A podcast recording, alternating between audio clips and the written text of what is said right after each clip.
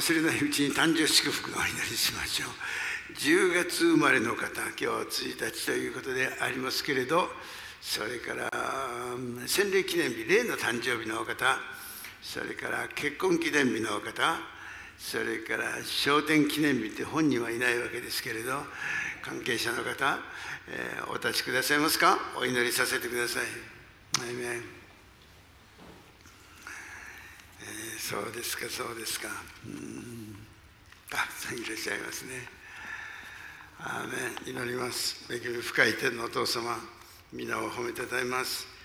あなたを知りませんでした時はいたずらに年を重ねるだけでありましたけど今はそうではありません、えー、生かされているということを自覚して目的があってのことだな。希望を持って前進できることを本当に嬉しく思います。素敵な賛美を持ってこの礼拝を主の御前にお捧げしています。私たちの人生を清めて用いてくださいますように。ある時は大胆に世の光として輝くことができるように。ある時は地の塩として己を隠し味のある人生を送れるように。心から神を愛し自分を愛するように隣人を愛することができますように。することなすこと皆祝福されよう。ここにいらっしゃる全ての人たちが神のご栄光のために輝いて用いられることができるように行き詰まるほどの困難の中におられる方々もマイナスは必ずプラスになるんだと信仰を持って主を見上げて前進できるように家の中にいつも賛美をする心賛美がありますように祈りがありますように御言葉によっていつもいつも従順を学ぶことができますように。ウェルカム・ホーリー・スピリット、聖霊様をここに歓迎します。主イエス・キリストの皆によって祝福します。アメン。God bless レルヤ。Bless you. レルヤ。God レッションアレルヤ。God レ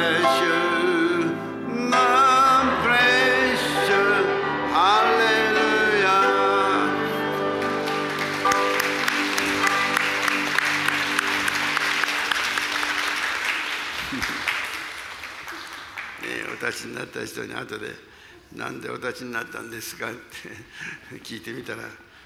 楽しいですね。初めて日曜日のこの礼拝に来られた女子高校生が質問を受けました牧師からねあのあなたは今日の礼拝の感想はどうですか？と言いました、うん、あの音楽は良かったんですけれどあの牧師が話したイエス様のコマーシャルが長すぎた。わと初めて来た人っていうのは私が話すのはコマーシャルという表現を使うっていうのも面白いと思いますよね。はい分かりました。ほどほどにいたします。イエス様のコマーシャルの時間であります。先週の日曜日ハワイはコデロ先生今オレゴンにいらっしゃいまするけれど集会がありまして私は時間を作って伺いそして安息としていただきました私の尊敬するまたアメリカを代表する牧師でありますが彼の書物の中に「Doing Church as a Team」というチームで教会づくりをするというタイトルの書物があります。どうしてアメリカという国はキリスト教国なんていうふうに言われる時がありますのにいつの間にか力を失ったのか。日曜日の礼拝出席の平均が100名人を超える100人を弱になってしまったということでありますがアメリカの刑務所の収容人口は1975年以来500%も増加しているという現実であります。アメリカには30万以上の教会教会の数ですよ。30 30万以上の教会があるのになぜ良くならないのかという、えー、専門家である小寺先生は 牧師に質問してみるとみんな牧師は疲れている疲れ果てている。まあすなわち燃え尽き症候群のような状況でありまして、えーと、小寺先生曰く、えー、牧師でも人間なんですから一人でやろうとするといつの間にか疲れ果ててしまうというね。だからティームワークでやればすることができるということうん、これを学ばなければいけないというのが先生がおっしゃるところの内容なんであります。今日音楽を聴きながらそうね音楽もコーラスがどんなにたくさんいてもパートがありますよね楽器もありますけれどね、えー、ソプラノアルトテナーベースみんなが一つになるとなんと麗しいんでしょうね。えー、素晴らしいことです。新竹ことことこ姉妹が天に召されて、うん、先週は、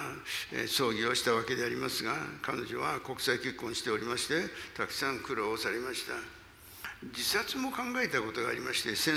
手えー、子供を連れて線路の周りをうろうろしたことがあるということを伺っておりますが、えー、特にイエス様を信じて救われてから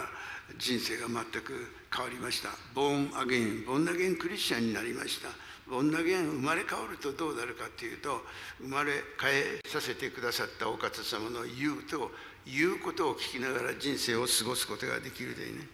特にカナダに移住されましてからご家族で別人のように変えられました。私は出発する前にお祈りしておった時に導かれて珍しい初めてのことですけれど、えー、新竹さん私はあなたをカナダに、うん、宣教師としての立場を与えますから受け止めてください。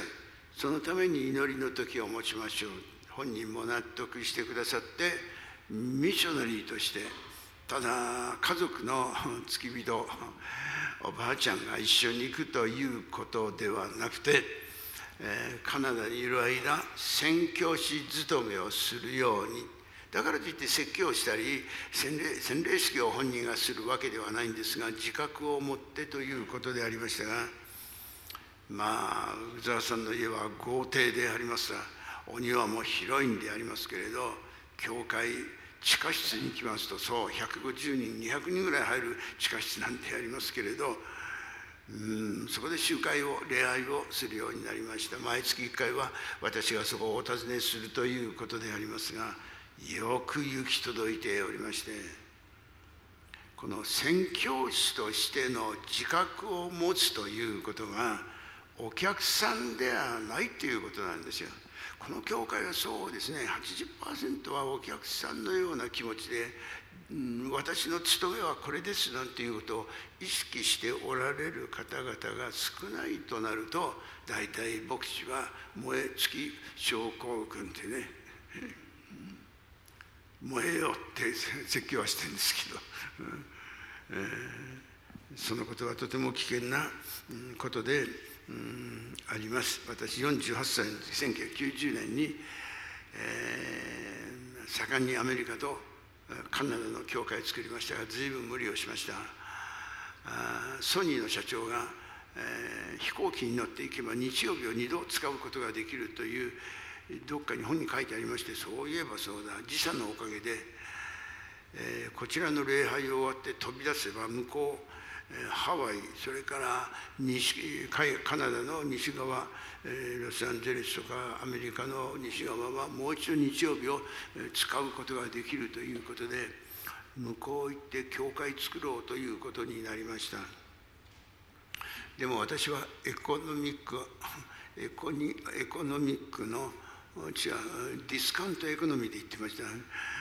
ソニーの社長が一番いい飛行機で行っておったんですけど。それがちょっと違ったらしいんでありますけれど私はすっかり体を壊すというような現象が起こりましたが素晴らしい恵みの時間でありました。牧師がいなくても毎朝蒼天祈祷会をして祈りに祈って教会づくりをなさったんであります。実は聖書にそのことを教えておりまして今日はローマ人への手紙の第12章が読まれたんですが12章の1節からをもう一度読んでみたい1節と2節をお読みしたいと思います。スクリーン出ますのでご一緒いたしましょうか。ローマ書の第12章の1節2節。はい。兄弟たちをそういうわけで神の憐れみによってあなた方に進める。あなた方の体を神に喜ばれる。生きた聖なる供え物として捧げなさい。それがあなた方のなすべき霊的な礼拝である。あなた方はこの世と妥協してはならない。心を新たに作り変えられ何が神の身旨であるか何が善であって神に喜ばれ、かつ全くことであるかをわきまえするべきである。パウルという人物は世界的な神学者、牧師、宣教師、使徒でありましたけれど、ロマ書の1章から11章まで読んでみますと、よくわかる。Therefore そういうわけだから分かったでしょ？分かるでしょ？あなた方に申し上げますおすすめします原文のギリシャ語はこのギリシャ語はお願いしますとも訳せて私はそっちの方が好きだなと先週申し上げたわけであります。牧師としてというかパウロはローマの人たちに対してお願いします。あなた方の体を、生きた神に喜ばれる供え物として捧げなさい。これが当然の1章から11章まで読んでみますと当然であることがわかるでしょう。神様がそうしてくださったこと。主イエス・キリスト様は御子をこの地上にお越しになられて天の父は御子を使わして十字架を通して救いの道を開いてくださって御子のみならず万物をもくださらないことがあろうか。この世界が開かれたら驚くべき世界御子だけではなくて万物を全てのものを備えておられるお方様を信ずるならば勇気を持ってこのおすすめに対して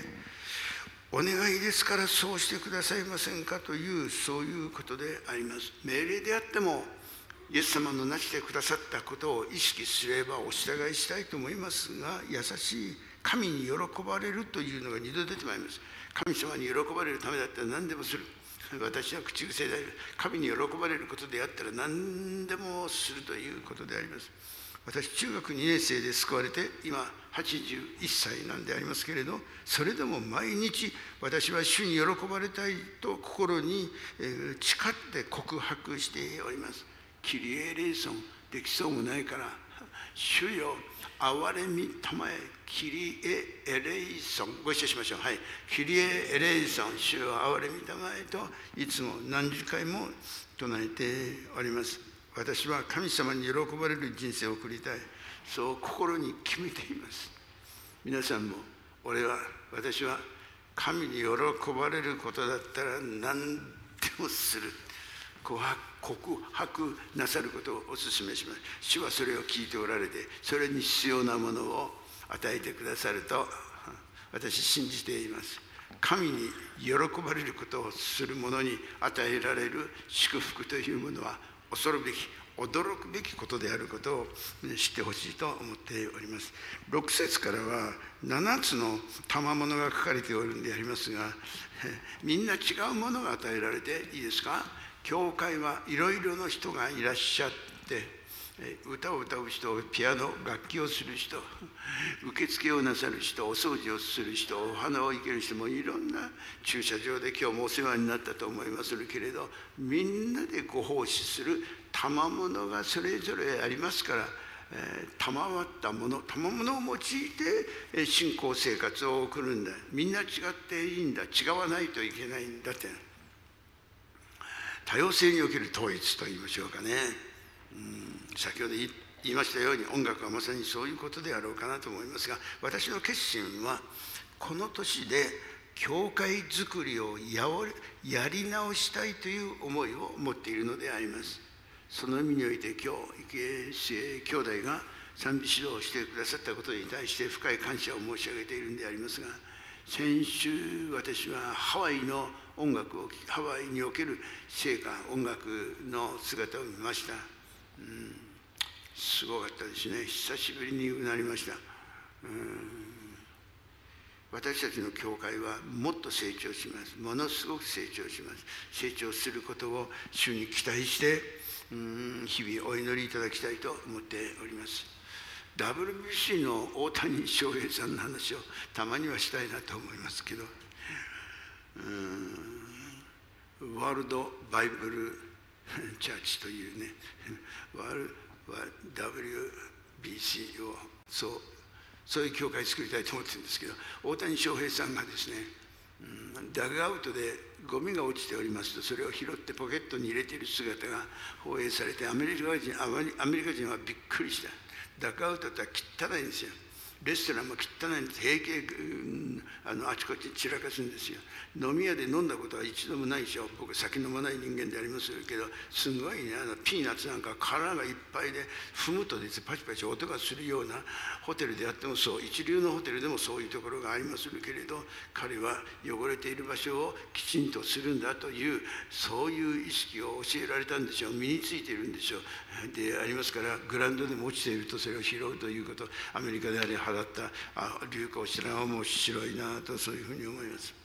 もう60年も前ですよ。じゃあ中学生かな？高校生かな？こんな話を聞きました。シカゴで今やノーベル賞をもらうノーベル平和賞をもらう予定の香川豊彦というお方がいらっしゃいました。香川先生がなかなかトイレから出てこない満場の何万も人々が集まっているその時に先生あんまり長くかかるのでどうしたと思って係の者がそーっとトイレの扉を開けてみましたらトイレのあの手を洗うところの周りがえらい散らかっていてその紙をですね手を拭いた紙をあのバケツの中に、えー、突っ込んでいる姿を見て聖なるところを見たと思って閉めたと。アメリカ人バスケットボールが好きだからね手拭いた後ねこう丸めてねねあのあのあのカゴのところまでねドラム缶のところまで行ってね手手こうやって落とす人は誰もいないんですよみんな。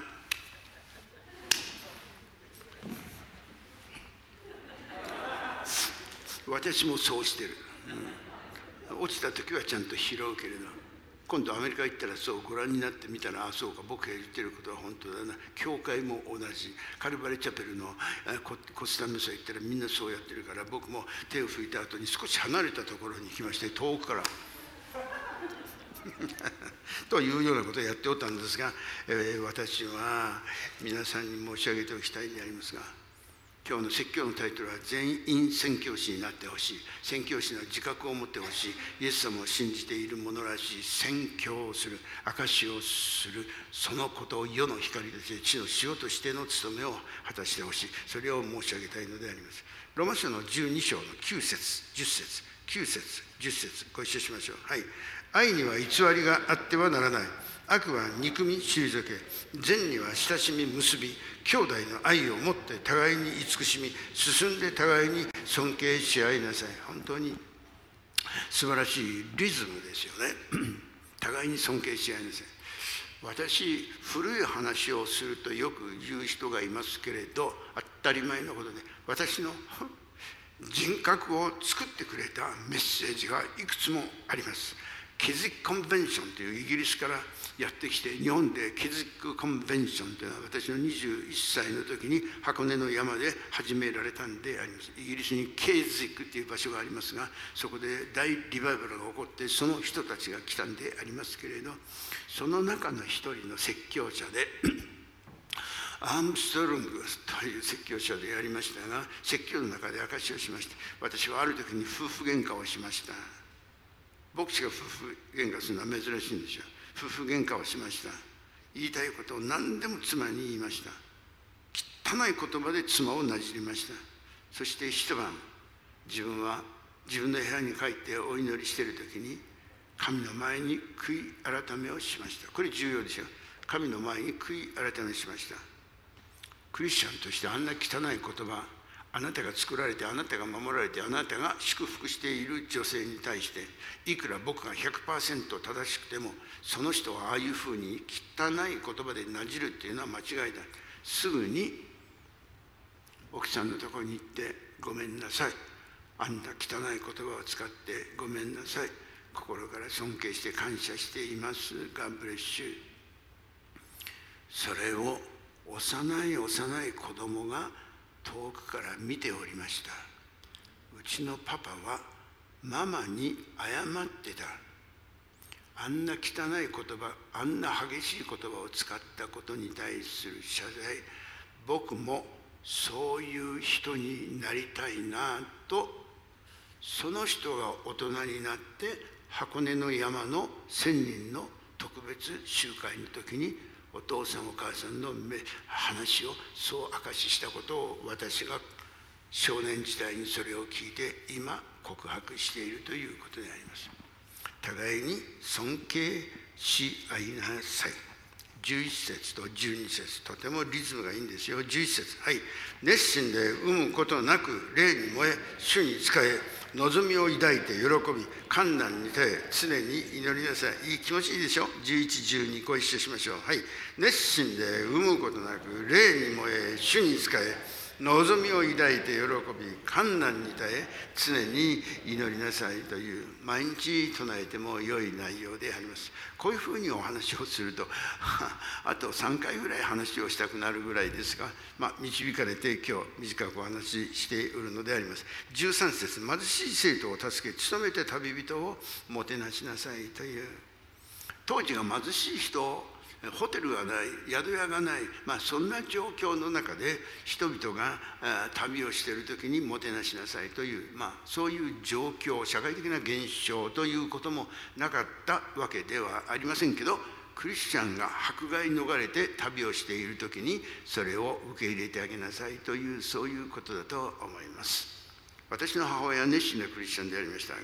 車田先生というどえらい偉い先生が静岡の教会にお見えになった時にお泊めするようなお部屋がありませんでした。もちろんホテルに泊めるお金があるわけではありませんでした。教会で一番のお金持ちさんの家が、えー、お部屋がいくつも空いていることが分かってそこに泊めていただきました。その家にとっても祝福でありますが喜んでおりました。でも私に私の母がこう言いました「すぐ道私たちはお茶の一杯もあげられないほど貧しいんだけど車田先生は主のお使いですから通道ねあの先生のお靴磨き靴磨きをしてくれるかい？って「うん。僕行くよ」っつってその家まで大した靴磨きじゃないんですけど中学1年生かな行って「ごめんください。靴磨き靴が来ました」っつって車先生はもう靴を脱いでおられて中に上がっておられたんですけど歴史に残る刑務所に3年入ってた人の靴を磨かせてもらいました。時々思い起こして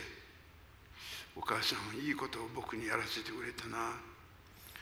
車先生の足を洗ってきなさいっていうわけにはいかないけど靴を磨いてきなさい。ありがとうありがとう。こうやって一生忘れない思い出であること感動したことを申し上げておきます。14節と15節。14節と15節ご一緒しましょう。はい。あなた方を迫害する者を祝福しなさい。祝福して呪ってはならない。喜ぶ者と共に喜び泣く者と共に泣きなさい。アメン。あなた方を迫害する者を祝福しなさいって。ここまでイエス様じゃない。パウロですけれど言うかなと思うほど迫害する者を許してあげなさいよ。ではなくて迫害する者を祝福してあげなさいというレベルのメッセージであります。これは公に話したことは一度もないんですけど日本のキリスト教会で代表的な歴史に残る伝道者の一人は、うん、内村勘三とか香川豊彦さっき言いましたよね。でも福音派から言うと本田浩二本田浩二先生、ね、この建物が2000年に建てられた時に記念集会の時に本田先生が説教者として招きに応じてくれましたがところが先生こここの辺この辺でひざまずいてガウン着てたんですけどひざまずいて平身低頭と言いましょうか頭を床につけて賛美歌を歌っている時に、うん、謝罪の格好というかひれ伏してお祈りしておられる姿を見ました。なんでだろうなこの先生何やってんのかな何の意味があるのかな説明してくれるかな全然説明はありませんでしたし恐ろしくてというか申し訳なくて私は食事の時もそれを質問もしませんでした。もうあれから23年経つんですけど時々考えます。何だったんだろうな私に対して謝罪することだって なかったわけじゃないんだけど実はですねアムステルダムでですね世界会議があったことがあるんですよ。私も教団代表して行ったことがあるんですよ。その時の説教者は超四義先生でした。カリスマ運動がまだ認められない状況で世界のビリ・グラム先生が世界中の牧師が集まっている前で超四義先生を講師としてお呼びになったんですよ。で日本の福音派の先生はそれに対して怒りを覚えて我々はペンテコステを認めない。私はもうパッドブーンで武道館でやってますからね。パッドブーン今度映画に年ですね。生きてるんですね。パッドブーンがハリウッドのあの赤絨毯のとこで日本人の記者に対して私は忘れられないんだ。あの人たちと会いたいけど生きてるかねって私のことえーと、新井先生は亡くなってるけどね。私が司会と説教してパッドブーンで初めて僕は武道館で説教をするという5日間連続であの日本でご用意してくれたんですが今度映画に出るんですよ。出てんですよ。すごいね。今度お見せしますね、あの時代でもペンテコステは福音派から非常に揶揄されてたんですよ。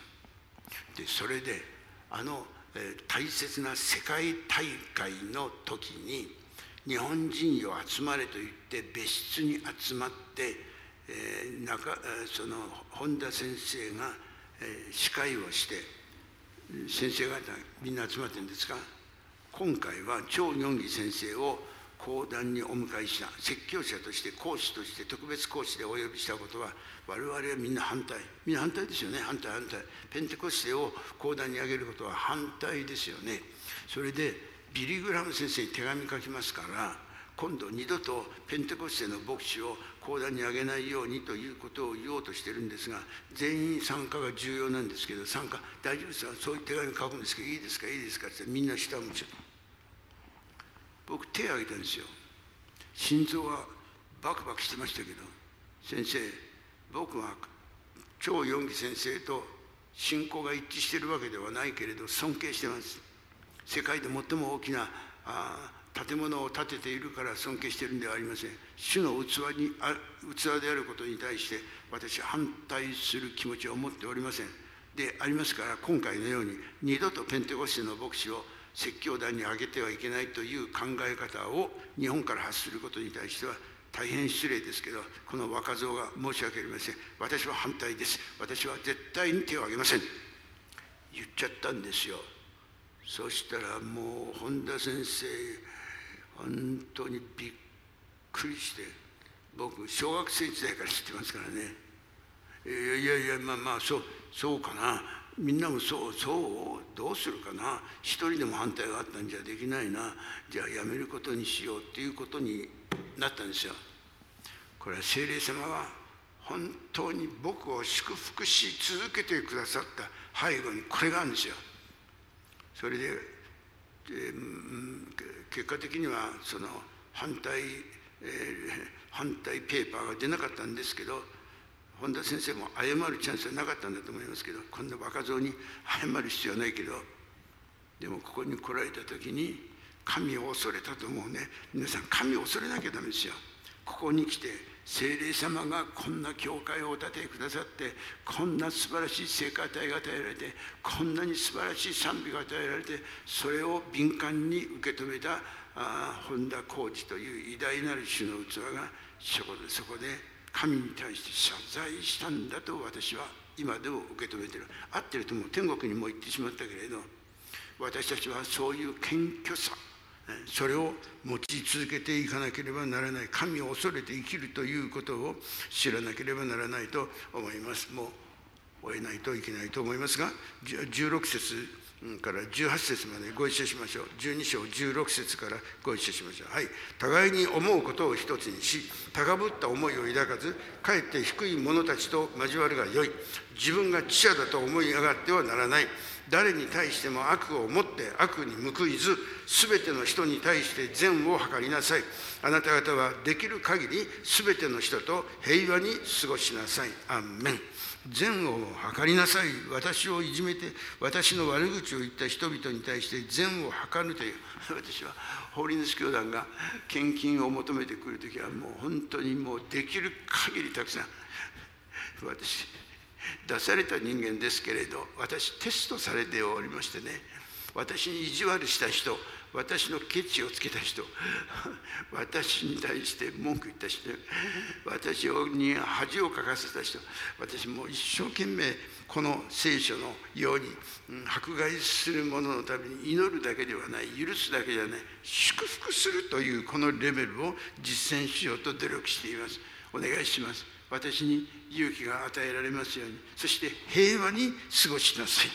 御霊の実は愛。喜び平和覚えやすいでしょ本当は9つあるんですけど愛平和、え、愛喜び平和。ご一緒しましょう。はい。愛喜び平和。御霊のですよ。人を愛せるのは神を愛せるのは精霊様の働きですよ。喜ぶいつも喜ぶ。水かけられても喜ぶ。迫害されても喜ぶ。引っ叩かれても喜ぶ。そして平和。神様との平和。神との平和がなければ証にならないでしょ。皆さん神様と平和ですか？平和ですよ私は。で悪いことも してきたんだと思うけれど神様と仲良しは平和なんだ。あなたは神と和らいで平安を得るがよい。今日初めてキリスト教の集会に出た人に申し上げますが神と和らいで平安を平安を得るがよい。そしたらあなたの人生は幸せになると聖書呼ぶ記の23章22節に書いてあります。神様と喧嘩しないで神様と仲良くして神様と言うことを聞いて神の前に謝罪してそして心の中に平和を得るがよい。そしたらあなたの人生は誠に幸いな人生。人生を送ることができるというそういう世界をみんなで体験してほしいと思っております。愛喜びの平和のそういう平和運動をやりたいなとそう思っております。このこのこの、えー、大和教会の前はここから5キロ離れたところに座間というところがありまして座間ビロというところですけど座間に座間教会って言ったんですけれどその座間教会時代に危機が訪れました。まあ本当にサタンも熱心に働くから私は吊るし上げられて裁判にかかってどうしたらいいのか。日本中のキリスト教のマスメディアというかそういうのが私のことを書きました。悪いことしたみたいに金を使使い込んだみたいな話でありました。教会の入り口でその人たちがチラシを巻きました。礼拝に来る人に大川牧師はこういう人だっていうようなことを書きました。私は説教するエネルギーを失ったことつらいつらい。したが神様が助けてくださいました。役員会で 新しい礼拝堂を建てようとした時に私は一生懸命蒼天祈祷会で一番前にひざまずいて皆さんの病気の人のため問題のある人のために一生懸命お祈りする当たり前のことなんですけれどそれをですね少し離れたところにいた宮田長老もう天国行きましたけど宮田長老が聞いてた人の祈り聞くことはないのにね聞いてたんだね。で私はその私を裁判にかけた人のためとそのご家族があまりにもかわいそうだからそのためにお祈りしてたのを聞いた。そして三畑長老がびっくりしてあんなにいじめられたのに祈ってる祝福を祈っている。この若い先生はただものではない。俺はこの先生に従うと決心した。自分の判断でいいか悪いかじゃない。もう神の前にこの人は正直に謙遜に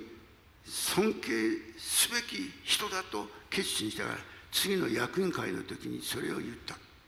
私がちょうど外国旅行でいない時。僕は大川先生は神の人だ。だから何が起こっても従う。僕は従う。僕は先生に賛成だ。神様の働きをするためにそういう立場を取る。みんなどうする？どうする？どうする？あれがこの教会に一致を与えた素晴らしい働きでした。宮田のじいさんが何でも会社の社長ですけれど僕と一緒に伝道旅行して運転できないから私が運転して日本そばが好きで東北伝道の時なんかもうそば屋を見つけるとそば食べよう。そば屋を見つける。あれ僕3日間ぐらいそばばっかですよ。あのそばが。集会が終わってお部屋に帰ったらちゃんと布団が敷いてありました。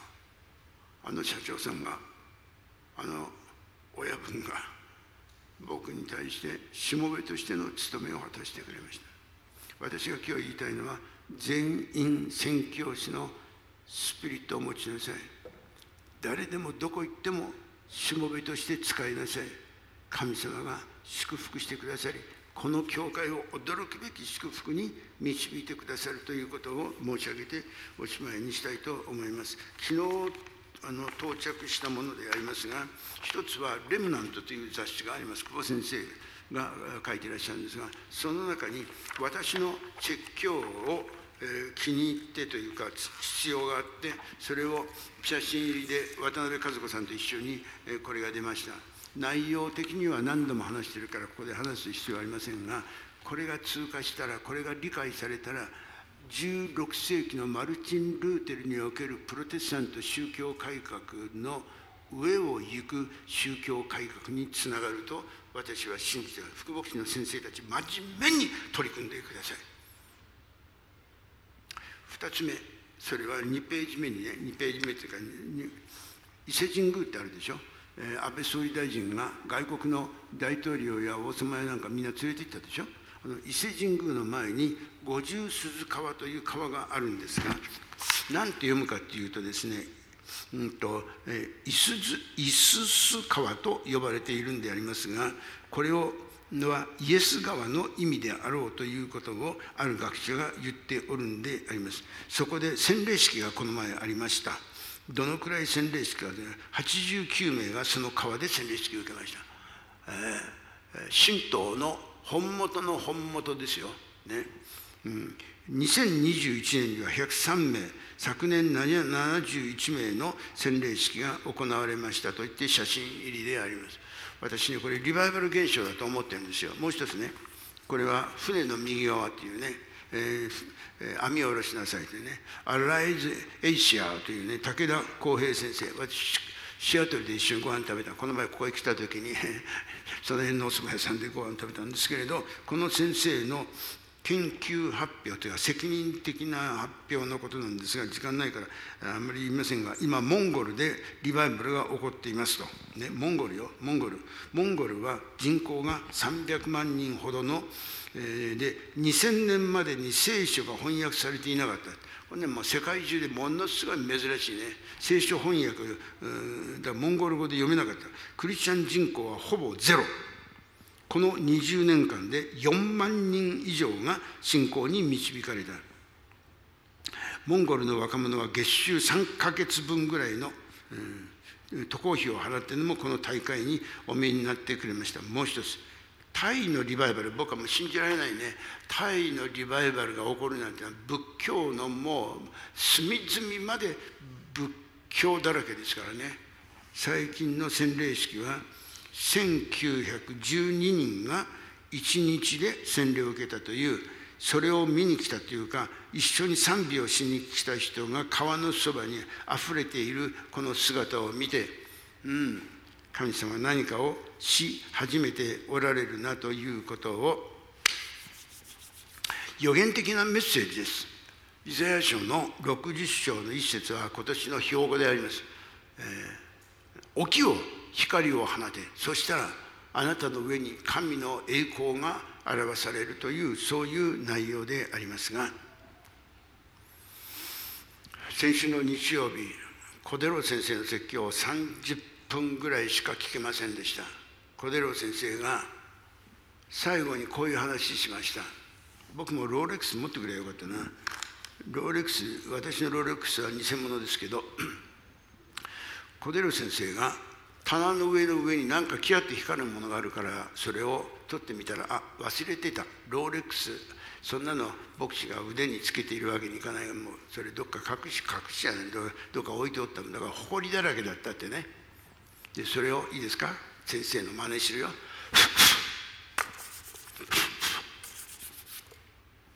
できれいに拭いてそして調べたらおロールックスだったとこういうね。どんなに素晴らしいものでも、えー、ゴミがついて死んだような状況であるのとエゼキエル書37章死んだ骨、ね、ドライボーンズ黒人霊歌で歌があるドライボーンズに精霊が息を吹きかけやそこによる何十万か何百万かという死んだ骨が骨と骨が音を立てながらくっついてそして肉がついて皮がついてそして神の働き人になったというその話を短くなさった後でこれから死んだような教会も死んだような日本の宣教も精霊の風をいただいたら不思議が起こるということを自覚しよう。創世記の第一章の1ページの1行目初めに神は天と地を創造された。俺たちの神様私たちの神様創造主なる神様。2節地は形なく虚しく闇はその縁を覆っておった、ね、闇が縁を覆ってていた。光あると言ったら光があった。闇が縁を覆っていたけど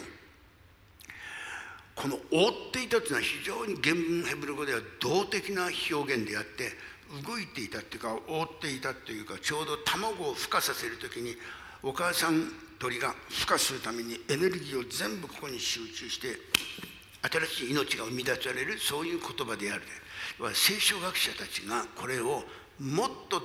ダイナミックに訳す訳すべきであると言って最近はこのカオス何もない状況地は形なく虚しく闇がその縁を覆っていた。その上に精霊が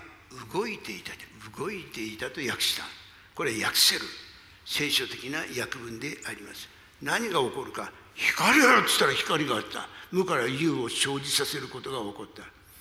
神様がこれからなさろうとしていらっしゃる方は目いまだ見ず耳いまだ聞かず人の心にいまだ思わなかったことが起こるであろうということを皆さんご自身に私は、え、お見せした本がもう売り切れてしまったんでありますけれどまた買い直しますがサークルメーカーワシントン DC あのアメリカのど真ん中で今リバイバル現象が起こっていることを私たちはこれを見て胸が躍っております。日本にもそういうことがなされるでしょう。あなたの周りに奇跡が起こります。あなたの周りに不思議がなされます。主を見上げて清い心を持ってへり下ってイエス様のお言葉に従順して進むならあなたの考えていると違うことが起こるから失望しないで希望を持って心を燃やして主にお仕えするそういう信仰者であってほしいと思います。子供の時にね目今だ見ず耳今だ聞かず人の心今だ思ったことない思ったことのないことが起こるって面白いなと思ってもう80年も来ました。リバイバルを求めて皆さん祈りましょう。日本の国は変えられなければなりません。世界は変えられなければなりません。ハレルヤ。主を愛し従う者はアーメンと言いましょう。アメン。お祈りします。天皇お父様兄弟姉妹たちの人生に大きな恵みをお与えくださいますようにお願いします。同じ信仰生活を送るなら生きた神様にお従いし罪許していただいて本当に精霊のエネルギーで満ちて主にお従いできるように家庭が変えられるように人間が人物が生まれ変わってキリストに接ぎ木されるならばと。逆立ちしてもこんな今日のロマ書12章は実践できませんが主はご一緒してくださる時に驚くべきことがなされると信仰を持って前進します。我々日本も憐れみ助けてください。キリエレイソン。キリエレイソン。兄弟姉妹たちの上に主の祝福が豊かでありイエス様の名前でお祈りします。アーメン。